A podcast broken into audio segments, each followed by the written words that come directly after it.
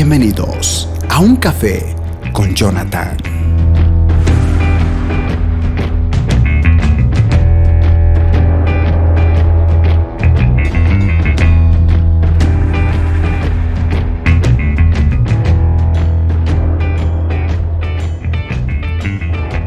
Cordial saludo a todos y bienvenidos. Estamos aquí en un nuevo mensaje bueno, en esta oportunidad vamos a hablar de un tema que a mí me parece muy, muy importante saberlo. Eh, creo que alguna vez lo he repetido, eh, si no es en esta sección de un café, en alguno de los mensajes, diciendo de que alguien que ama a Dios no es un calientacientos. Alguien que de verdad ama a Dios eh, sirve en su congregación, está involucrado en las cosas de Dios, porque esa es su muestra de amor hacia Dios. No, no lo hace por un título, no lo hace por un puesto, no lo hace por competir, sino lo hace única y exclusivamente porque ama a Dios. Y justamente de eso trata este mensaje. Y quisiera aprovechar este momento para leerles eh, Lucas capítulo 7, verso 47. Voy a leer la versión NTV, nueva traducción viviente, Lucas 7, 47 dice, Te digo que sus pecados, que son muchos, han sido perdonados. Por eso ella me demostró tanto amor. Pero una persona a quien se le perdona poco, demuestra poco amor. Eh, quisiera antes de un poquito entrar en el, en el, en el centro de este mensaje, contarles un poquito de mi testimonio. Yo nací básicamente en una familia muy disfuncional. Mi papá y mi mamá, básicamente muy jovencitos, creo que mi mamá tenía 17 eh, años de edad, sí, creo que eran 17 años de edad, mi papá creo que tenía como unos 20 años. Tuvieron una noche de pasión y básicamente así nací yo. Y dos años después mi mamá pues volvió a embarazarse, mi hermano estaba en, el, en, el, en su vientre a punto de nacer y alguien les había aconsejado de que por amor a nosotros, sus hijos, debían casarse. Al fin y al cabo, si ellos intentaban relacionarse y todo lo demás, pues iban a amarse, iban a darle lo mejor a mí y a mi hermano menor. Honestamente no sé si ese fue el mejor consejo que se pudo dar no voy a decir nada al respecto, pero la cosa es que eh, eh, eh, esa relación que tuvieron mis papás de no haber fundamentado el amor en, desde un principio, porque simplemente eran dos jóvenes, hizo que yo no conociera el amor en mi propia casa. Y digo esto porque yo notaba que mis papás no se amaban, en cierto modo porque cuando íbamos a visitar a otros tíos, otros familiares, mis tíos solían jugar, ya siendo mayores, solían darse besos, abrazos, y en mi casa pues no había ese trato, era casi por lo que recuerdo, más discusiones y pleitos o quejas. Así que no fundamenté el amor. Recuerdo que a los 10 años de edad fue la primera vez que al menos en mi niñez yo recuerdo haberme enamorado. Bueno, 10 años, pero creo haber sentido lo que es amor. Una niña que era la panderetista de mi iglesia, eh, tenía mi misma edad y por alguna razón me gustó. Yo en mi ignorancia se lo dije a mis compañeros, es decir, tenía un par de compañeros que tocaban también los instrumentos, yo a los nueve años de edad tocaba el, piano en la iglesia. Se los conté y estos desgraciados pues se enteraron y se lo dijeron a la chica.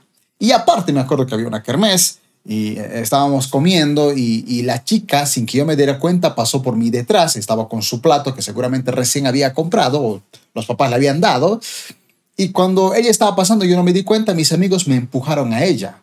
Y yo, pues evidentemente, la golpeé. No fue mi intención, fue por lo que mis compañeros me empujaron. Pero ella, como ella ya sabía lo que yo sentía por ella, y éramos niños, evidentemente no iba a pasar absolutamente nada. Pero ella en su, tal vez inmadurez como niña, su rabia y, tal vez su su, su, su, sentir de que había un chico que se fijaba en ella en amor, hizo que ella dijera un par de palabras como que te odio, eh, eres feo, no quiero saber nada de ti. Y así como yo había conocido el amor, pues en un solo instante, con 10 años de edad, comprendí lo que era que te rompan el corazón. A los 11 años de edad seguíamos en la iglesia, yo seguía tocando el teclado. Y había otra panderetista, bastante nueva, tal vez mm, unos meses, seis meses de congregación, tal vez un año, no, no tengo la menor idea, pero ella vino y ella como que se fijó en mí. Ella creo que era mayor con un año, un año o tal vez dos años mayor que yo. Yo tenía 11, tal vez ella tenía unos 13. Ella eh, se fijó en mí y como que me empezó a hablar, a acercarse a mí, a como que medio coquetearme. Y un día hasta se atrevió a invitarme. Me dijo, te invito a ir al cine, perdón, al circo. Al lado de la iglesia había un circo que había venido y pues ahí tenía sus funciones y ella me dijo, yo te invito, es más, yo te lo pago. Y hasta tuvo el atrevimiento de pedirle permiso a, mi papá. Creo que fue a mi papá realmente, le pidió el permiso y fuimos un día al circo. Y yo, pues evidentemente ilusionado, con 11 años de edad, dije, wow, ya encontré el amor de mi vida. y recuerdo que estábamos en el circo sentados. Ella recostó su cabeza en, en mi hombro. Y evidentemente yo ese día me enamoré otra vez y dije, no, esta vez ya ni siquiera tuve que hacer el esfuerzo. La chica era bastante bonita. Así que dije, ya, sin embargo, no pasó evidentemente nada, éramos muy pequeños, muy niños, pero ella había tenido una relación, es decir, antes de ser cristiana había estado con alguien y creo que habían terminado. Y el chico en cierta ocasión, en un culto de jóvenes, había venido como que a hablarle, a acercarse a ella, pero ella como que le decía que no iba a volver con él. Yo feliz porque dije, wow, ahora es mía completamente, solo se fija en mí. Sin embargo, un par de semanas después recuerdo que oí una conversación entre ella y otra chica. Y básicamente a lo que más o menos entendí es que la chica me estaba medio que utilizando para darle celos a su ex. Así que evidentemente lo que en ese instante yo sentí ya no era que te rompan el corazón. Ahora sentí lo que es que una persona te utilice para darle celos a otra persona. Me sentí básicamente como un objeto. Recuerdo que ese año, no, no puedo contarlo ahorita, pero para no hacerle larga la historia, mis papás eh, hubo un pleito en la familia, hubo un pleito con la congregación. La cosa es que mis papás tomaron la decisión de irnos de la iglesia. Nos cambiamos incluso de barrio, nos cambiamos de colegio y todo lo demás. Y así pasaron un par de los años, de la noche a la mañana que yo conocía, porque casi prácticamente había nacido casi en una iglesia cristiana, de conocer puros artistas cristianos, qué sé yo, Marcos Witt. Eh, de la noche a la mañana empecé a conocer artistas que nunca en mi vida había escuchado. No sé, Enrique Iglesias, creo que fue el primero que yo había escuchado de alguna canción. A los 14 años de edad eh, empecé a involucrarme con algunos chicos de, que no eran muy buenos. Había uno sobre todo que era como el vecino de donde yo vivía. Este muchacho eh, me llevaba a las fiestas, a las discotecas. Bueno, no había discoteca, eran fiestas, porque era un barrio alejado, no era en, las, en la ciudad. Y algunas ocasiones cuando no me llevaba ahí a esos lugares para tomar y beber, eh, en mi propia casa, porque mi mamá hacía viajes, ella nos estaba cuidando, mi papá se fue de trabajo, así que mi mamá nos cuidaba, pero ella por sus viajes eh, se perdía como dos o tres semanas. Eh, yo estaba solo, así que mi hermano a veces se iba con sus amiguitos a jugar y estos dos chicos se venían conmigo. Y me acuerdo en una ocasión de esas, eh, trajeron vino y lo calentaron, así decimos vino caliente. Supuestamente era mucho mejor, aunque tenía creo mayor efecto. Ellos empezaron a tomar, eran dos, este mi amigo el vecino y el otro. Y a mí me dejaban tomar, pero bastante poco, porque decían, no, tú eres el más menor, así que no tomes nada. Ellos eran, creo que como dos o tres años mayor que yo, es decir, yo tenía 14, ellos tenían como 17 años. En esa conversación, recuerdo bien que eh, uno de estos amigos le dijo a mi vecino que se había enamorado de alguien y que estaba enamorado y todo lo demás. Y este otro me dijo, me dijo que el amor no existía. El amor o sea, como que se levantó al escuchar eso y me señaló y me dijo, eh, el amor no es real, el amor no existe, no creas nunca en el amor, las mujeres solo sirven para utilizarlas como un objeto, ellas nunca te van a amar.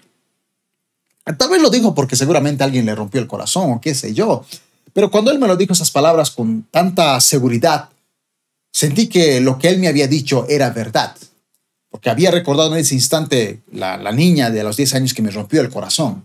Había recordado a la chica de 11 años que me había utilizado como si fuese un objeto.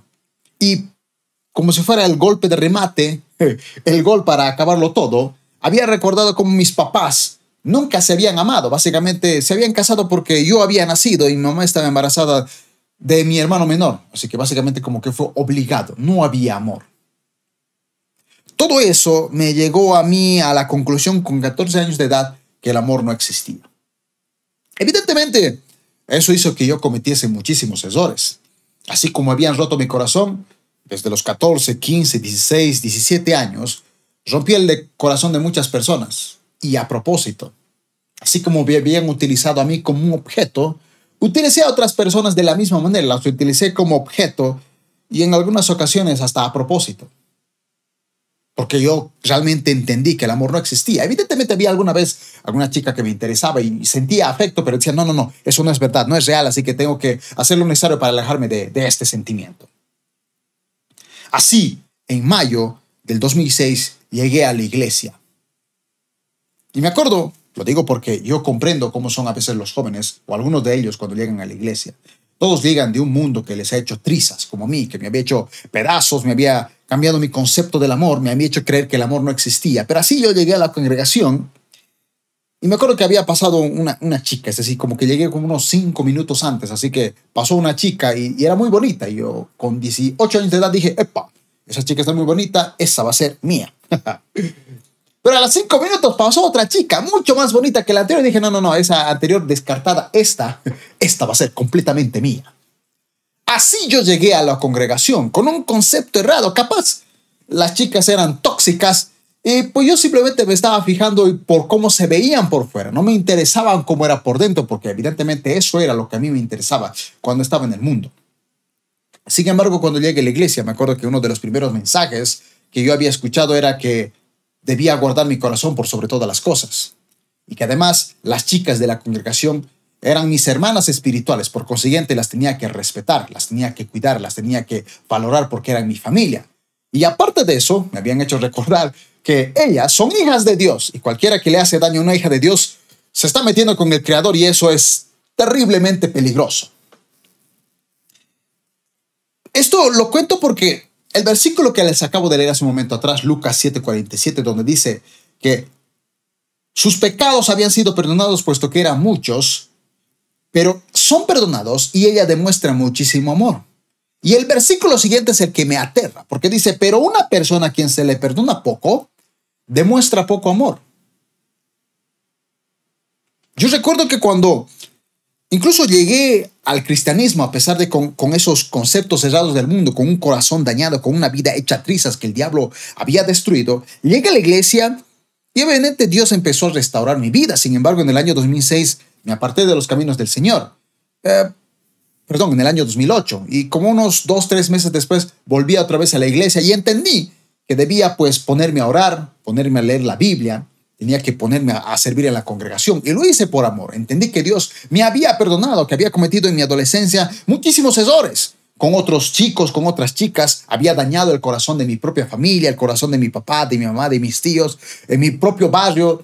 Ni, créame que ningún vecino quería que yo estuviera cerca de una de sus hijas, porque decían, este desgraciado, ni siquiera de sus hijos, porque decían, capaz este a mi hijo lo, lo, lo vuelve algún descarriado por la vida. Ese era yo, alguien bastante impopular. Pero como Dios me había perdonado, yo decidí dedicar mi vida al cristianismo. Y créeme que a pesar de todo eso, dentro del cristianismo cometí muchísimos errores. Era rebelde a mi autoridad, cuestionaba muchos de los mensajes de los líderes, decía, no, ellos no han estudiado en el Instituto Bíblico, pero yo sí he estudiado, yo merezco estar ahí adelante. Era así, completamente inmaduro. Aún de todos esos pecados, evidentemente, Dios me perdonó porque los tuve que confesar. Y una vez que los había confesado, Dios me había perdonado y yo, que no entendía cómo Dios me podía perdonar esos pecados, aunque yo no los merecía, pero cómo Él me podía perdonar, hacía que yo quisiera servirle muchísimo más a Dios. Quería dedicar mi vida entera a servirle a Dios y, darlo todo por Él. Hace un par de meses atrás había predicado un mensaje titulado eh, acerca de la adoración y dije que una de las definiciones de adorador es alguien que ama de forma extrema. De hecho, esa palabra de Juan 4:24, de Dios es espíritu y los que lo adoran deben adorarlo en espíritu y en verdad, viene de, esa palabra griega proscuneo, que, tiene que ver con, con besar, como el perro lame la, la mano de su amo como reverencia, o cuando alguien besa la mano de una persona, tiene que ver con postrarse en homenaje, tiene que ver con reverenciar, con suplicar. Creo que cualquiera que está enamorado de Dios es alguien que levanta las manos, que adora a Dios, que sirve a Dios, porque está enamorado por todos los perdones que Dios le ha perdonado. Sin embargo, aquella persona que viene a la iglesia, pero a veces llega tarde, no está involucrado en un ministerio porque no está de acuerdo, ah, cuestiona a veces la prédica del pastor, dice, no, no estoy tan de acuerdo, pienso que es una persona que ama a Dios, pero poquito. No es lo mismo que una persona esté sirviendo a Dios, dedicando su vida a Dios, esté en las reuniones, no por un título, no por una función, sino simplemente porque ama a Dios. Esa persona también ama a Dios, pero muchísimo más que aquella que simplemente viene los domingos, por así decirlo. Es un caliente asientos más. Digo esto, amados hermanos, porque a veces No entiendo por qué la gente cuando es un momento de adorar no levanta las manos. Sé que todos somos de carácter diferente, pero realmente uno no, no puede levantar las manos. Salmos 47, uno dice, aclamar con voz de júbilo. A veces en la iglesia dice, den un grito de júbilo y la gente ni siquiera grita. Pero para un partido de fútbol, vaya que grita. Levantar las manos, Salmo 63, 4 dice, así te bendeciré en mi vida y en tu nombre alzaré mis manos. Es algo bíblico. No debería alzar sus manos en un momento de adoración porque es un momento de que está enamorado a Dios, quiere demostrarle su, su reverencia a Dios. Postrarse, hay gente que ni siquiera, ni de chiste se arrodillaría en la congregación. Salmo 95, 6 dice, venid, adoremos, postrémonos, arrodillémonos delante de Jehová nuestro Hacedor. Danzando, hay gente que literalmente la definición o el concepto de alabanza es fiesta, regocijo, celebración y a veces la gente, hay gente movida y ni siquiera se mueve. Hay gente que literalmente ni siquiera aplaude, está con su celular. Y Salmo 149, versos 2 al 3 dice, Alégrese Israel con su hacedor, los hijos de Sión se gocen en su rey, alaben su nombre con danza, con pandero y arpa, a él canten. Y aquí justamente me viene la pregunta del millón. Aquella persona que ama poco es porque poco perdón ha recibido de parte de Dios. ¿Por qué los cristianos, mis estimados, no adoran? Cuando tú lees 2 Samuel capítulo 6, verso 14 al 15, vemos a David cómo danzaba, a pesar de ser el rey, y a pesar de que con el efod que tenía bailaba y danzaba, su esposa se avergonzó, pero él tal vez estaba viéndose partes de su cuerpo, parte de su piel, tal vez un poco de su muslo, pero a él no le interesaba porque él estaba danzando para Dios porque Dios le había puesto como rey. El pasaje dice básicamente, segundo Samuel 6, 14 al 15, versión Reina Valera, y David danzaba con toda su fuerza delante de Jehová, y estaba David vestido con un efod de lino. Y así David y toda la casa de Israel conducía el arca de Jehová con júbilo y sonido de trompeta. Alguien que ama a Dios celebra la fiesta porque sabe que es el único momento donde puede adorar a Dios, después de toda una semana que puede estar tal vez enfocado más en el trabajo. Hay, algunos que dicen, no, yo no necesito demostrar mi amor a Dios. Yo sé que Dios conoce el corazón de todos. Sin embargo, yo no conozco el corazón de todos, mis estimados. Yo no soy omnisciente como Dios. Yo no lo sé todo. Y Mateo capítulo 3, los versos 8 y 10 dicen lo siguiente. Haced, pues, frutos dignos de arrepentimiento. Dice, todo árbol que no da buen fruto es cortado y echado en el fuego.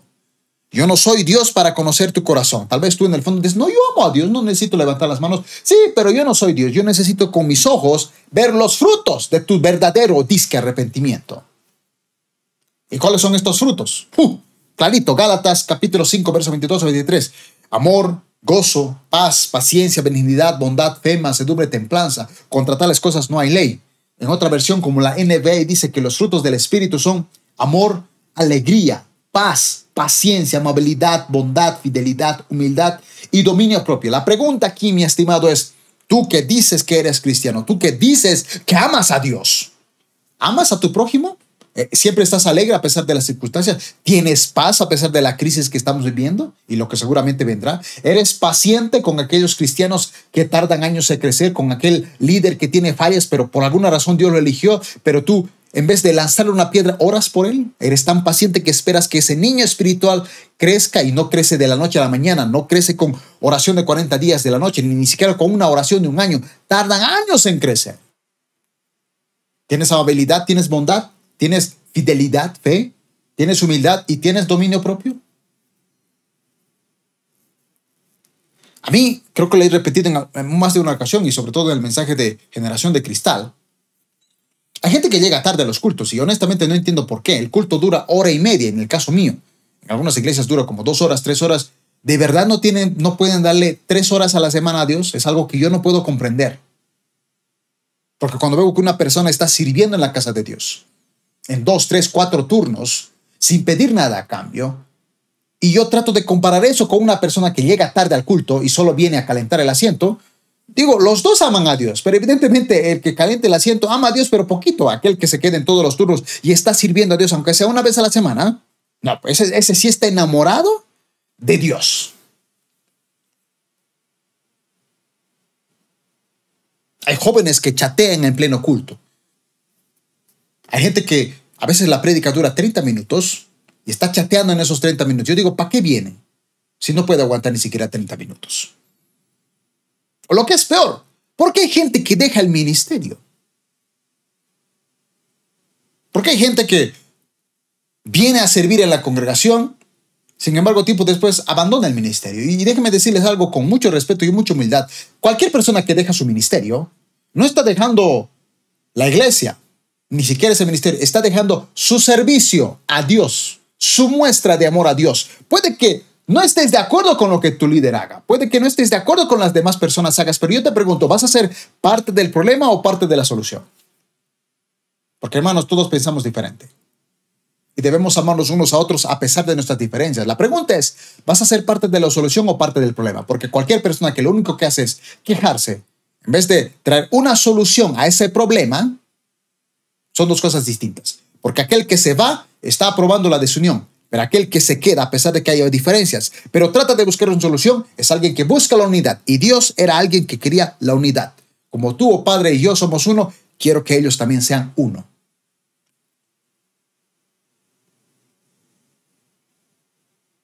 La respuesta a la falta de la adoración es la falta de amor extremo. Vuelvo a repetir lo que dice Lucas 7:47.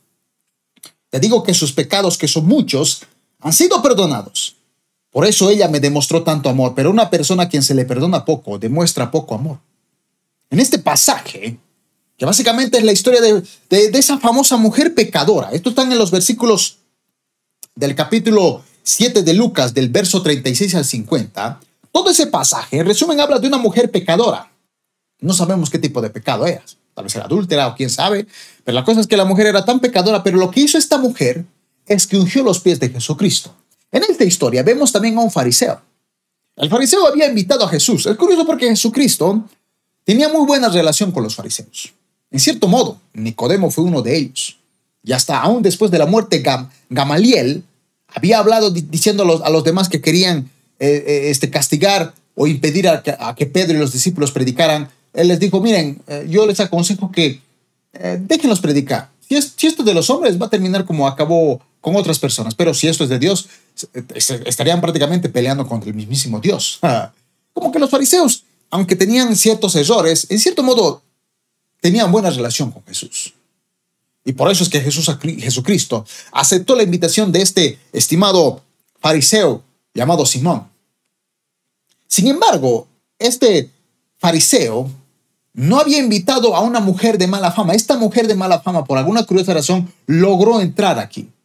Dice que tenía un frasco de alabastro con mucho perfume, un perfume bastante costoso, muchísimo dinero. Ella lloró a los pies de Jesucristo. Con su cabello cegó las lágrimas que había derramado en los pies de Jesucristo y empezó a derramar ese perfume en sus pies y besar los pies de Jesucristo. Le dio cierta honra a pesar de lo pecaminosa que era ella dentro de su ser. El fariseo al ver esta escena, él dice, uy, si Jesucristo realmente fuera profeta, porque el fariseo creía que Jesús era un profeta, no lo consideraba hijo de Dios, pero dijo, si él fuera profeta, sabría que esta mujer que le está tocando es una vil pecadora. Porque ese concepto tenían los fariseos, un pecador no me puede tocar. Sin embargo, los pecadores se acercaban a Jesucristo y Jesucristo los podía tocar. Jesús responde al pensamiento de este fariseo. Y le cuento una historia de dos personas, uno que debía 500 eh, piezas de plata y otro que debía 50 piezas de plata. Ninguno de los dos pudo pagar esa deuda, sin embargo, al que le debían, esa persona a los dos les había perdonado. Y justamente le pregunta Jesucristo después de contar esta historia al fariseo, ¿quién crees que de estos dos deudores, el que debía 500 piezas de plata y el que tenía 50 piezas de plata que tampoco pudo devolver la deuda, ¿cuál de los dos cree que amó más a, quien le debía dinero? Y el fariseo dijo, bueno, yo creo que el que le debía muchísimo dinero, es decir, el que debía 500 piezas. Y ahí es donde Jesucristo, después de contar esta historia, utiliza este pasaje, Lucas 7:47. Te digo, estimado fariseo Simón, que los pecados de esta mujer, que son muchos, han sido perdonados. Por eso ella me demostró tanto amor. Pero una persona a quien se le perdona poco, demuestra poco amor. La pregunta, mi estimado, aquí es, ¿amas a Dios que lo demuestras? Porque si para ti solamente venir a la iglesia y calentar el asiento es una muestra de amor, pero hay otras personas que no solamente vienen a la iglesia, sirven en la iglesia, están involucrados en las cosas de la iglesia. No necesitas llamado pastoral para servir en la iglesia. Puedes ser un simple obrero, pero servir de manera incondicional sin esperar nada a cambio. Y tú haces una comparación, dices, no, esta persona que sirve y está constantemente en la congregación, pero sirviendo ahí, queriendo el bienestar para los demás. Cuando hay un evento, no es el que está sentado para que le den la comida, es el que está sirviendo los platos para que los demás reciban. Esa persona ama a Dios y el que está sentado para comer también ama a Dios, pero entre los dos, ¿quién ama? El que sirve. El otro ama, pero poquito. ¿Y por qué ama poquito? Porque, como dice el pasaje, porque no ha confesado sus muchos pecados. Los pecados que no son perdonados demuestran una persona que ama poco. Porque hay gente que chismea en nuestras congregaciones y cree que su chisme no es pecado. Porque hay gente que abandona el ministerio y cree que no pasa nada, esto Dios me entiende. ¿Por, qué hay gente así?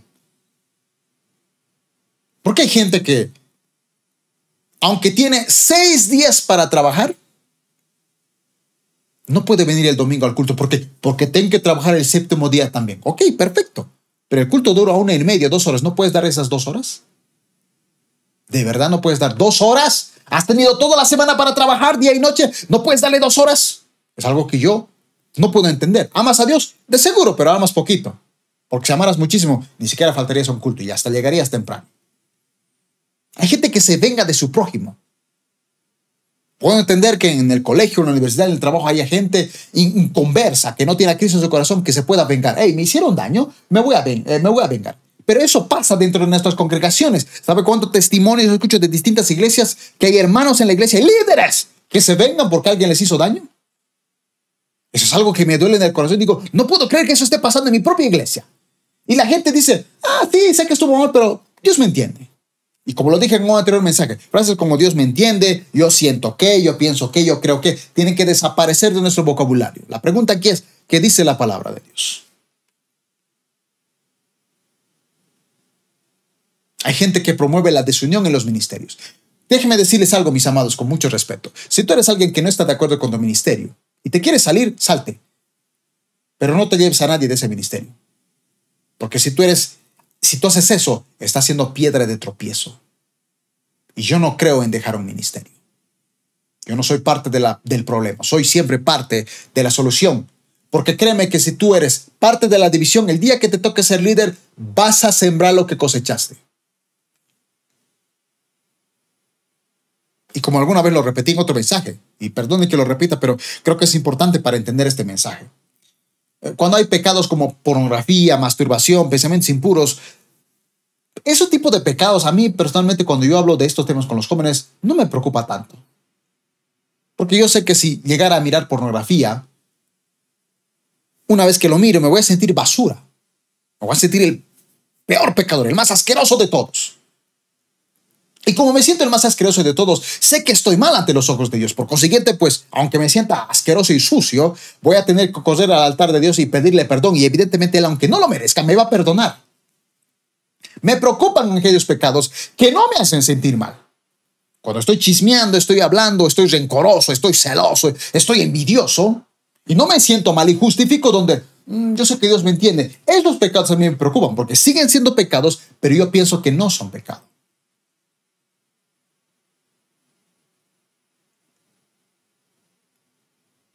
Porque el amor, mis estimados, tú dices que amas a Dios, lo tienes que demostrar amando al prójimo. En Mateo capítulo 22, verso 34 al 40, estos expertos en la ley querían saber en qué se resume toda la ley. Jesucristo lo resumió. Amarás al Señor tu Dios con todo tu corazón, con toda tu alma, con toda tu mente con todas tus fuerzas, y a tu prójimo como a ti mismo.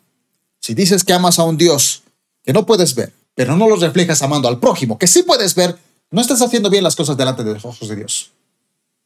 Porque a lo mejor tu, tu prójimo es un desgraciado que no se merece tu amor, no se merece tu apoyo. Y tienes todas las razones y convicciones, pero Dios dice que hace caer lluvia sobre justos e injustos. Y Jesucristo dijo, si ustedes se aman entre ustedes, ¿qué diferencia hay? Hasta los corruptos, los cobradores de impuestos hacen lo mismo. Ah, pero si tú amas al injusto, estás siendo como tu padre trata de ser perfecto como tu Padre en los cielos es perfecto. Hermanos, antes de llegar a Cristo, o antes de tener a Cristo en mi corazón, cometí muchos errores. Hice daño a muchas personas. Les rompí el corazón. Las utilicé como objeto. Y Dios me perdonó. Aún llegué a la iglesia y cometí también muchos errores en mi madurez. Y por cada pecado Dios me ha perdonado. Y yo, aunque yo dije, este pecado que cometí, no, no, no merezco el perdón, pero Él me perdonó. Y sé que Él me perdonó.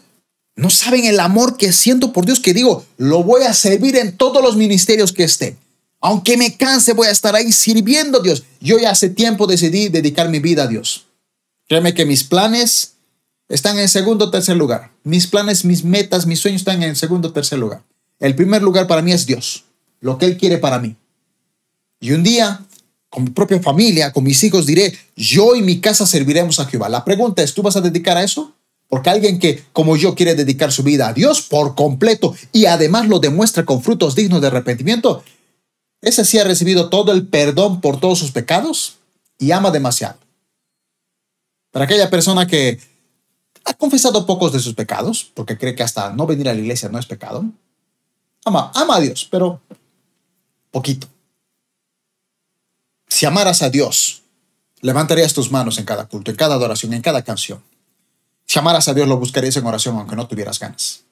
Le harías su palabra aunque no la entendieras. Si amaras a Dios, te involucrarías en un ministerio.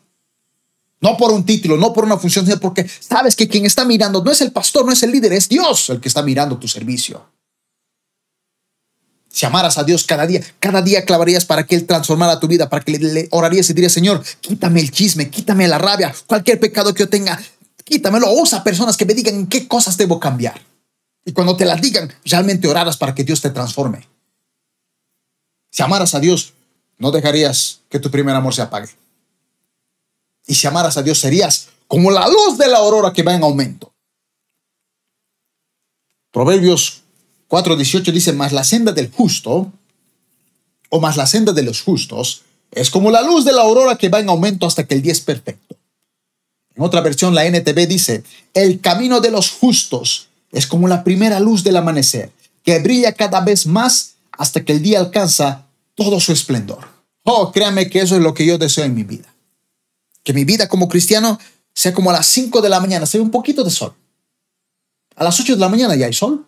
A las 10 hay sol. Al 12 del mediodía el sol está en toda su totalidad. Y a las 2, 3 de la tarde el sol es tan fuerte que la gente no quiere salir a la calle porque el sol está terrible. Así debería ser nuestra vida como personas justas ante los ojos de Dios que la luz de Cristo ilumine porque somos la luz del mundo. ¿Eso cómo se logra? Cuando amas a Dios. Y solo vas a amar a Dios cuando le hayas confesado todos tus pecados. Créame que yo con el pasar de los días, las semanas, los meses, me doy cuenta que sigo teniendo pecados, le confieso a Dios y Él me perdona y que estoy tan enamorado que quiero servirle más. Por eso es que no comprendo a las personas que dicen, no, JD, es que estoy trabajando y no, no tengo tiempo, pero Dios me entiende. Esas personas aman a Dios, pero aman muy poquito. Porque el amor, mis estimados, no lo podemos pagar. No se puede pagar el amor, pero sí se puede demostrar. Vamos a orar. Paz Celestial, como esa mujer que cometió muchos pecados, pero te demostró tanto amor porque tú la perdonaste por todos los pecados que hiciste. Ella te demostró un amor incomparable, se, humilló ante ti, besó tus pies, derramó lágrimas, las secó con sus cabellos, trajo un perfume costoso para ungirte. Por eso te amaba, porque tú le perdonaste tus pecados. No era como ese fariseo que aunque conocía toda la ley, te amaba Jesús, por eso te invitó, pero te amaba poquito. Yo te invito a que hoy a través de este mensaje mis hermanos y hermanas tú las puedas llenar de amor. Que las personas que ven este mensaje, que lo escuchen, se den cuenta que sí, tú conoces su corazón, pero ellos tienen que demostrar su amor a ti. Con su familia decir, yo en mi casa serviremos a Jehová, no por un título, no por una función, no por un qué dirán, no por el reconocimiento de alguien, sino porque te aman a ti y lo quieren demostrar sirviéndote en tu casa. Levanta adoradores en espíritu y en verdad que te amen, que lo den todo por ti, que reconozcan que tú nos perdonas cada pecado, cada día, cada semana, cada mes, Y aunque nosotros no lo merezcamos, pero hemos recibido gratuitamente eso que tú nos das, eso nos enamore más. Que seamos como esa luz de la aurora, que ese primer amor no muera. Que sirvamos en tu casa. Porque esa es nuestra muestra de amor. No podremos pagar lo que hiciste en la cruz, pero sí podemos demostrar que estamos enamorados de ti. En el nombre del Padre, del Hijo y del Espíritu Santo.